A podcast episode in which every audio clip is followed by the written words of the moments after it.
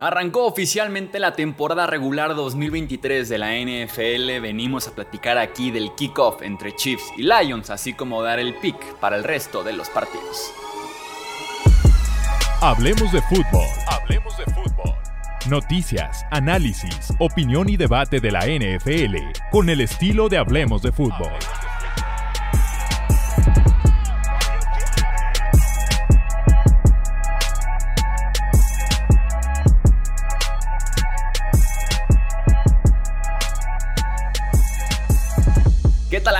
Bienvenidos a una edición más del podcast de Hablemos de Fútbol. Yo soy Jesús Sánchez. Un placer estar nuevamente con ustedes en una sección muy pero muy solicitada que estaremos publicando normalmente los viernes, a menos de que suceda algún otro evento, que son los picks de la semana 1 y claro, platicar un poco de lo que fue en este caso el kickoff, normalmente el Thursday Night Football, ¿no? Arrancamos con una sorpresa diría sorpresa por tratarse del campeón probablemente. Lions vence 21 a 20 a los Kansas City Chiefs, ¿no? De la mano de este estilo agresivo de Dan Campbell de jugársela en cuarta oportunidad, de buscar eh, apoyarse mucho de su fortaleza que es la línea ofensiva, de las mejores líneas ofensivas, las más trabajadas en tema de talento, el sistema también ayuda un montón y que se presentó a jugar esa mejor línea ofensiva de la NFL probablemente o de las dos, tres mejores, que se presenta a jugar en Arrowhead Stadium para establecer un buen juego por tierra, darle oportunidades por ahí a Jared Goff y que esas son como las bases del triunfo de los Detroit Lions. No quisiera tampoco yo sobre reaccionar como estos son los Lions que les dijimos porque sí, se espera que Detroit sea favorito y que pueda ganar esa división norte Tampoco el sobre reaccionar al triunfo, creo yo, que está muy condicionado por lo que deja de hacer de alguna forma Kansas City, ¿no? Sin Travis Kelsey, sin Chris Jones, se sienten muchísimas ambas ausencias el jueves por la noche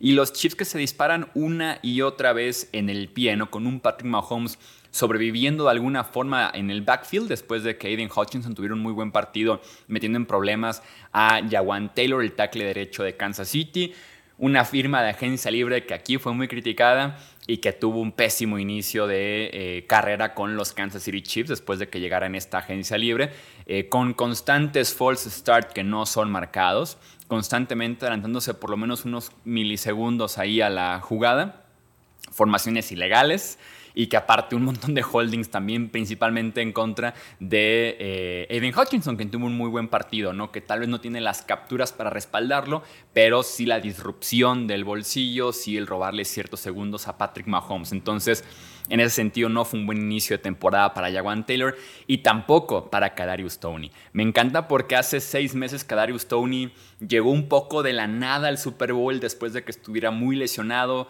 en su tiempo en Nueva York, en su tiempo en Kansas City y es el ultrahéroe del Super Bowl. O sea, los Chiefs no cuentan un triunfo en el Super Bowl sin Kadarius Tony, con ese regreso que tiene de sesenta y tantas yardas en un despeje.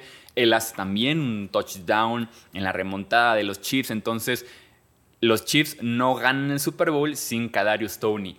Kadarius Tony es uno de los responsables más grandes de que Kansas City pierda el partido del jueves por la noche, con constantes drops, sobre todo un drop que debió haber sido una recepción de 4 o 5 yardas que se convierte en un pick six, lo cual es extremadamente grave y que yo por eso en un partido en el que los Lions ganan por apenas un punto y una de las anotaciones fue una recepción que debe haber hecho Kadarius Tony. Por eso digo, a veces que el resultado eh, nos hace reaccionar, sobre todo en semana 1. Es un buen equipo este de Detroit, pero eh, creo yo que está condicionado también a lo que Kansas City de alguna forma deja de hacer el jueves por la noche.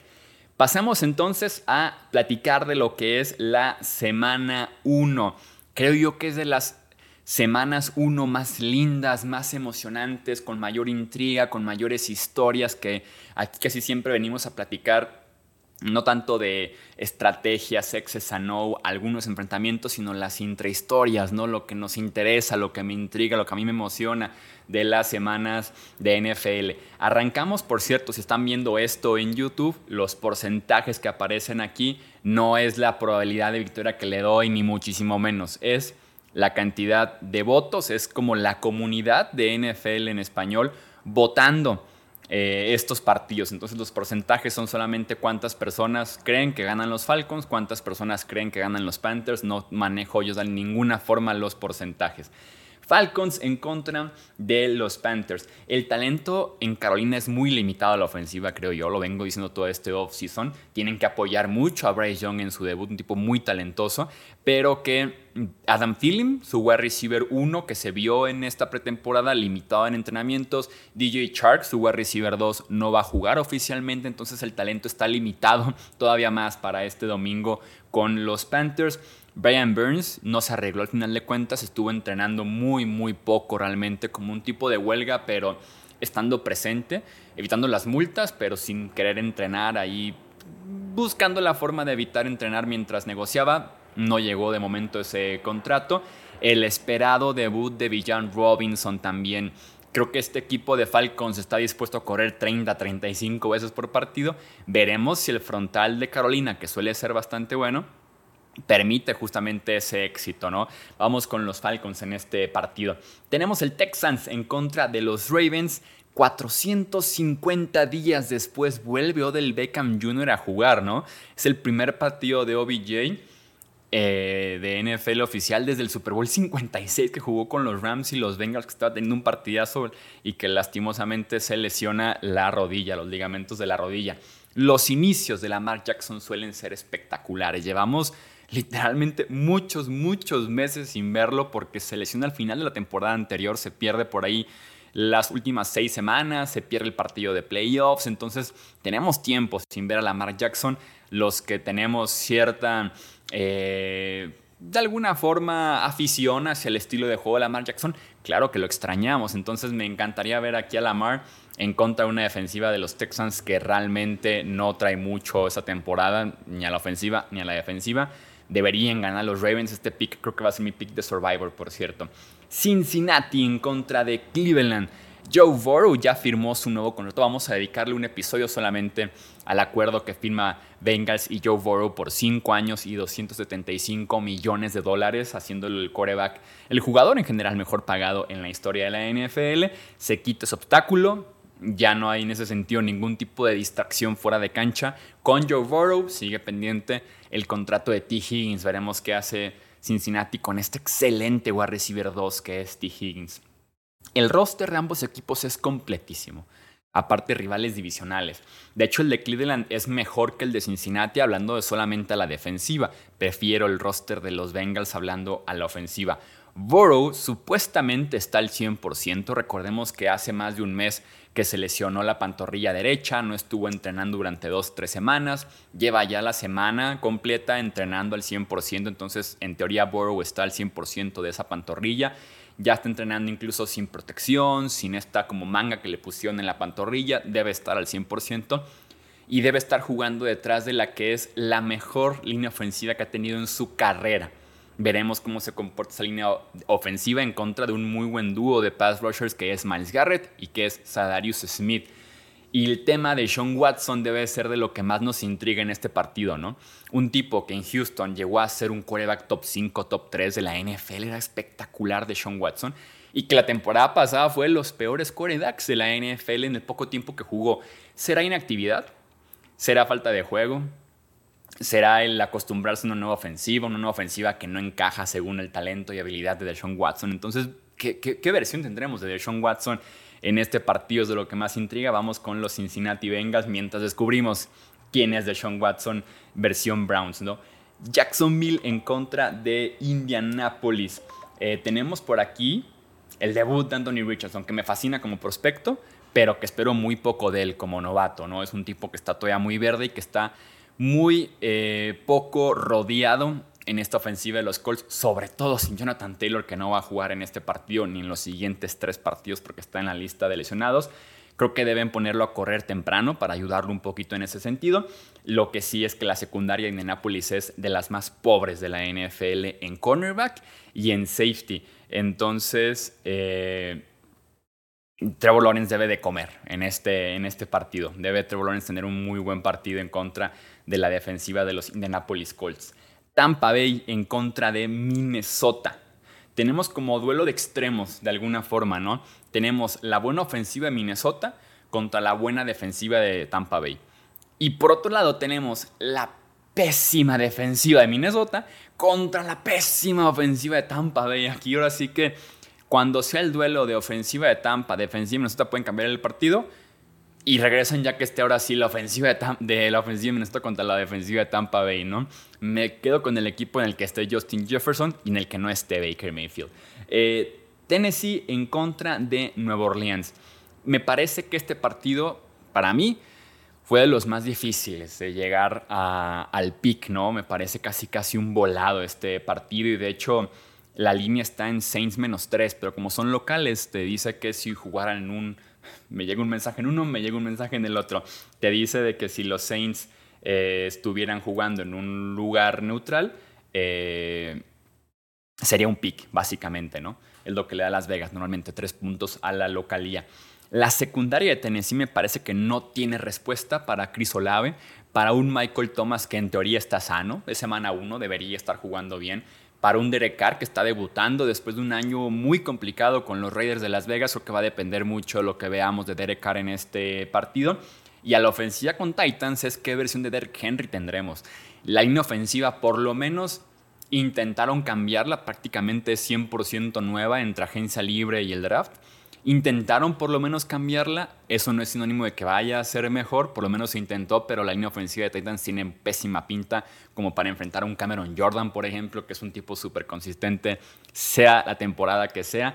Voy con los Saints, de alguna forma también por la ventaja de localía.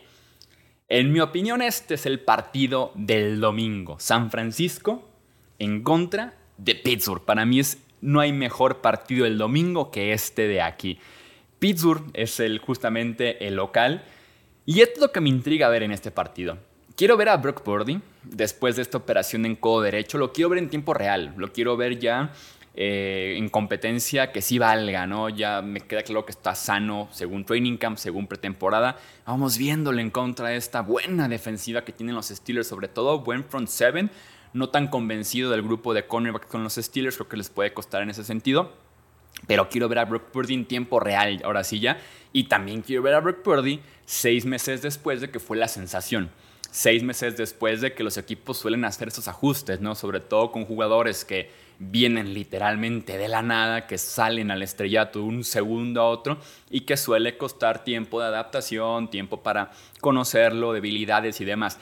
Al punto de que Patrick Peterson, que te habla del grupo de que es de los Steelers, el hecho de que Patrick Peterson sea por ahí de los principales jugadores, dice que pronostica una intercepción de Brock Purdy, ¿no? que porque ya le encontró ciertos detalles que lo delatan. Veremos, veremos Patrick Peterson.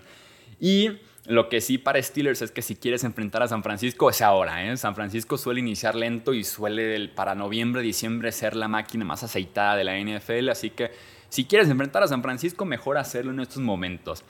Debe los Steelers para ganar este partido tener una buena actuación por parte de su línea ofensiva, tanto abriendo los espacios para el juego terrestre, que me queda claro que a Matt Canada le gusta mucho correr el ovoide intentarlo incluso cuando no está saliendo las cosas bien, y también proteger a Kenny Pickett, ¿no? Esta línea ofensiva que tiene por ahí un par de nombres nuevos y que va a ser clave porque Nick Bosa va a jugar este partido. El defensivo mejor pagado en la historia de la NFL va a estar ahí presente. Llega Javon Hargrave en la agencia libre de los mejores tackles defensivos de la NFL que se une. Ari Armstead, que ya está ahí como uno de los eh, tipos también más consistentes en el interior de la línea defensiva de toda la liga. Eh, entonces, Javon Kinlo, que se está esperando que dé como que un salto hacia adelante este año. Entonces, esa línea defensiva de San Francisco saldrá a comerse vivo a Kenny Pickett. Veremos cómo se desempeña esa línea ofensiva y sobre todo porque la línea defensiva de los Niners debe proteger a su defensiva secundaria. Hay demasiadas dudas en la defensiva secundaria de San Francisco, así que en ese sentido dependen de una buena acción del frente para protegerse, porque si no es así, si hay tiempo, Kenny Pickett encontrará a Deontay Johnson, a George Pickens, a Pat Fryermuth, el talento está ahí en el grupo de wide receivers y Titans de los Steelers. Vamos con San Francisco, pero insisto, para mí ese es el partido del domingo. Arizona en contra de Washington, el debut de la franquicia que tendrá el primer pick global del siguiente draft, que es Arizona. Y veremos cómo toma confianza Sam Howell. No tiene un enfrentamiento favorable. Parece que va a jugar eh, Terry McLaurin, así que eso le ayudaría bastante. Green Bay en contra de Chicago, una nueva era en la rivalidad más antigua de la NFL por el simple hecho de que ya no está el codueño de los Bears, que es Aaron Rodgers, autoproclamado codueño de los Chicago Bears. Entonces ya no está, lo cual le debe dar por lo menos esperanza Chicago de ya me quité un tipo que me estuvo dominando durante 15 años, ya me lo quité de encima, por favor, quiero ver que este equipo ahora sí le pueda ganar constantemente a los Green Bay Packers. Las experiencias con Jordan Love en temporada regular han sido pésimas, han sido para el olvido. Quiero ver al nuevo Jordan Love. Si fue el de la pretemporada de este año, me intriga en ese sentido que pueda manejar el eh, partido. La desventaja que tiene Jordan Love para este partido es el tema de lesiones. Sus dos principales wide receivers, Romeo Dobbs y Christian Watson, no han estado entrenando por tema de tendón de la corva. Y el grupo de wide receivers de Green Bay es súper delegadito. Le quitas a Dobbs y Watson, que por sí no son tipos ni cerca de ser tipos probados.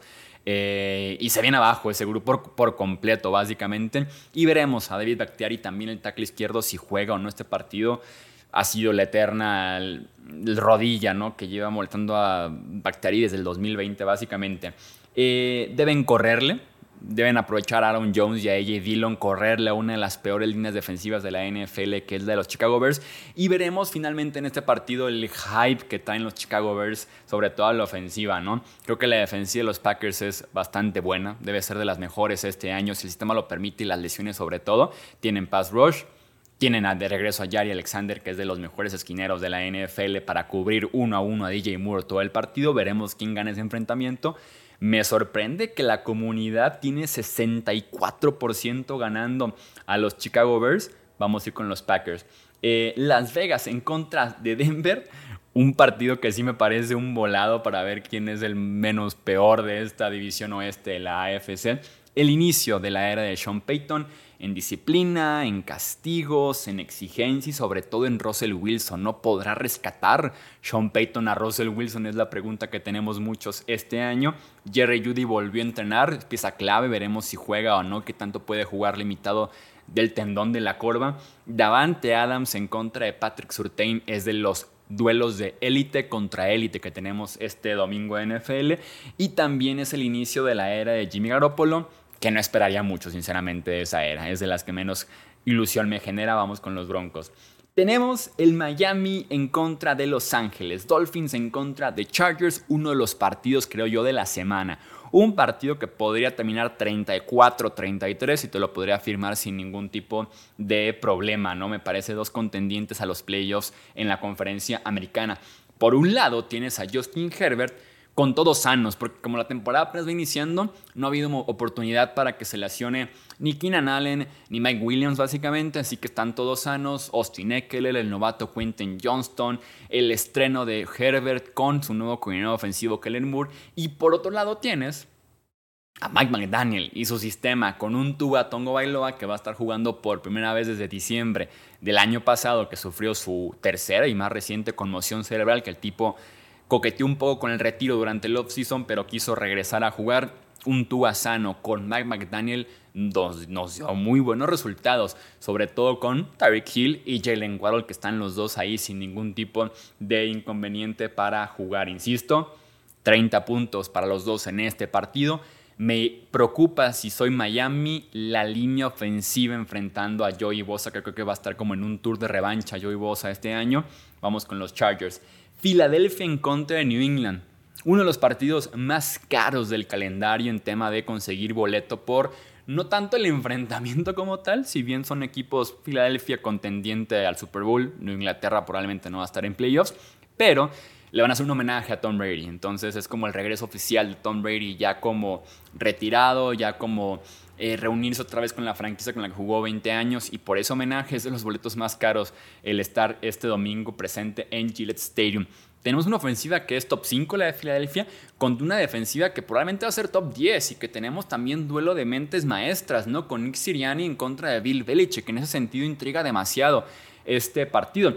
El tema es que si lo ves del otro lado, la defensiva de los Eagles tiene todo para comerse a Mac Jones, o sea de una vez recen por Mac Jones, sobre todo esa línea defensiva de los Eagles contra esa línea ofensiva de New England. Dios, de verdad que sí prendan una veladora por Mac Jones. Vamos con Filadelfia.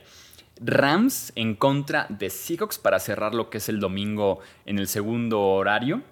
Eh, Cooper Cup no juega y parece que va a estar fuera incluso hasta varias semanas. De los peores rosters de la NFL es de los Rams, sobre todo si le quitas a Cooper Cup, sobre todo también si tienes la intriga de la salud y nivel de Matthew Stafford. Eh, la ofensiva de Seattle debería moverles fácilmente el ovoide, creo yo. Lo que podría mantener cerrado este partido de alguna forma es el hecho, el hecho de que es divisional y Sean McVay, Pete Carroll por ahí se tienen tomada la medida, pero vamos con los Seahawks. Otro posible pick, creo yo, de Survivor. Nos quedan dos partidos de prime time. El domingo por la noche, Cowboys visitando a los Giants en el MetLife Stadium. Dak Prescott tiene muy buen historial en contra de los Giants. ¿eh? Eh, tiene un excelente, excelente pasado enfrentando a este equipo de Nueva York. La defensiva de los Giants que depende mucho del blitz, que le encanta ser súper agresivo a Wing Martindale y que Dak se ha acomodado muy bien como un coreback súper confiable en contra del blitz suele manejar bien el ovoide en ese sentido y el grupo de wide receivers de los Cowboys puede alimentarse de una defensiva secundaria que me genera todavía dudas como es la de los New York Giants. Ojo porque Tyron Smith, tackle izquierdo de Cowboys, lesionado. Tyler Smith, guardia izquierdo de Cowboys, lesionado. Entonces, enfrentarse a Dexter Lawrence, por ejemplo, enfrentarse por ahí a Kayvon Thibodeau sin dos dineros ofensivos podría ser preocupante para los Dallas Cowboys. Ojo en ese sentido. Creo que esta defensiva de los Cowboys se le puede correr. Pues va a ser mucho más complicado poderles pasar el ovoide por la secundaria y por el pass rush que tienen que no se cansa nunca. Micah Parsons, hablando de duelos de élite contra élite Micah Parsons, el pass rusher de los Cowboys, contra Andrew Thomas, el tackle izquierdo de Nueva York, que de verdad de los mejores en su posición de toda la NFL, élite contra élite. Este tipo de partidos, hablando de Sunday Night Football, semana 1, horario estelar, es el tipo de partidos que uno esperaría que Daniel Jones saque adelante tomando en cuenta el hecho de que tiene ya su nuevo contrato, ¿no? Este, este contrato tan criticado en el offseason. Uno esperaría que Daniel Jones pueda salir adelante en este tipo de partidos, que mantenga el tiroteo en caso de que se arme con Dak. Vamos con los Cowboys en este partido. Y cerremos con el Monday Night Football, el que me parece el evento de la semana, el evento del mes. Nueva York, lunes por la noche, que es como el partido que los estadounidenses en ese sentido aman, atesoran, ¿no? El Monday Night Football por ESPN, kickoff de la temporada, los Bills de Josh Allen contra los Jets de Aaron Rodgers. Bills en contra de Jets, me parece, insisto, el evento de la, del mes, probablemente del mes, por la intriga, por la incertidumbre, por el morbillo de ver a Rodgers con los Jets de Nueva York. Josh Allen, Hablemos de Allen primero. Batalló en contra de esta defensiva de los Jets la temporada pasada y batalló feo al punto de que incluso en uno de los dos partidos Allen se lesiona del codo y no fue el mismo a partir de ahí el resto de la temporada. Eh, los números de Allen fueron, por ejemplo, en el primer enfrentamiento, 18 de 34, 205 yardas, 0 touchdowns, 2 intercepciones, 2 fumbles. Y para el segundo partido, 16 de 27, 147 yardas, un touchdown, cero intercepciones. Entonces Allen, entonces, eh, entonces Allen batalló en ese sentido con una defensiva que debe ser prácticamente la misma y que incluso debe llegar hasta reforzada por la experiencia de estar jugando ya un año juntos. Eh, me intriga mucho en ese sentido y veremos al nuevo Aaron Rodgers, el que sí sonríe, el que sí disfruta presentarse a trabajar, el que disfruta ser cornerback en la NFL, algo que ya no disfrutaba probablemente cuando estaba con los Green Bay Packers. Ed Oliver y Leonard Floyd deben hacerse presentes con esa línea ofensiva de muchas dudas de los Jets, porque no va a estar Von Miller, no va a estar Von Miller en ese sentido. Entonces deben de estarse presentes Ed Oliver, Leonard Floyd, un poco menor medida, pero también Gregory Rousseau para poder incomodar a Rodgers. Creo que va a ser un duelo en el que vamos a estar tan enfocados en los quarterbacks que va a ser un partido, creo un poco más de defensivo, un poco más de trabado. 20, 17, 17, 14, 23, 20, un poquito más de pocos puntos, un poquito más trabado, eh, aún con los reflectores puestos en los corebacks. Según el porcentaje que nos da aquí la comunidad, 71% de los picks han ido con los Bills, 29% de los picks han ido con los Jets. Creo que en la quiniela pude haber mandado los Bills, voy con los Jets. Vamos dándole la sorpresa y el voto de la duda a los Jets de Aaron Rodgers. Nos espera una gran, gran, gran semana 1. Coméntanos cuál crees tú que es el partido de la semana, cuál es el que más esperas tú, la historia que más te intriga ver este domingo o este lunes de NFL, coméntalo aquí abajo para que se arme un lindo debate y poder comparar historias ¿no? de lo que nos está eh, picando para poder ver ya en esta jornada 1 de NFL. No olvides suscribirte, recomendar este podcast con los amantes de la NFL y seguirnos en redes sociales. Esto es Hablemos de Fútbol. Yo soy Jesús Sánchez. Hasta la próxima. Gracias por escuchar el podcast de Hablemos de Fútbol. Para más, no olvides seguirnos en redes sociales y visitar hablemosdefutbol.com.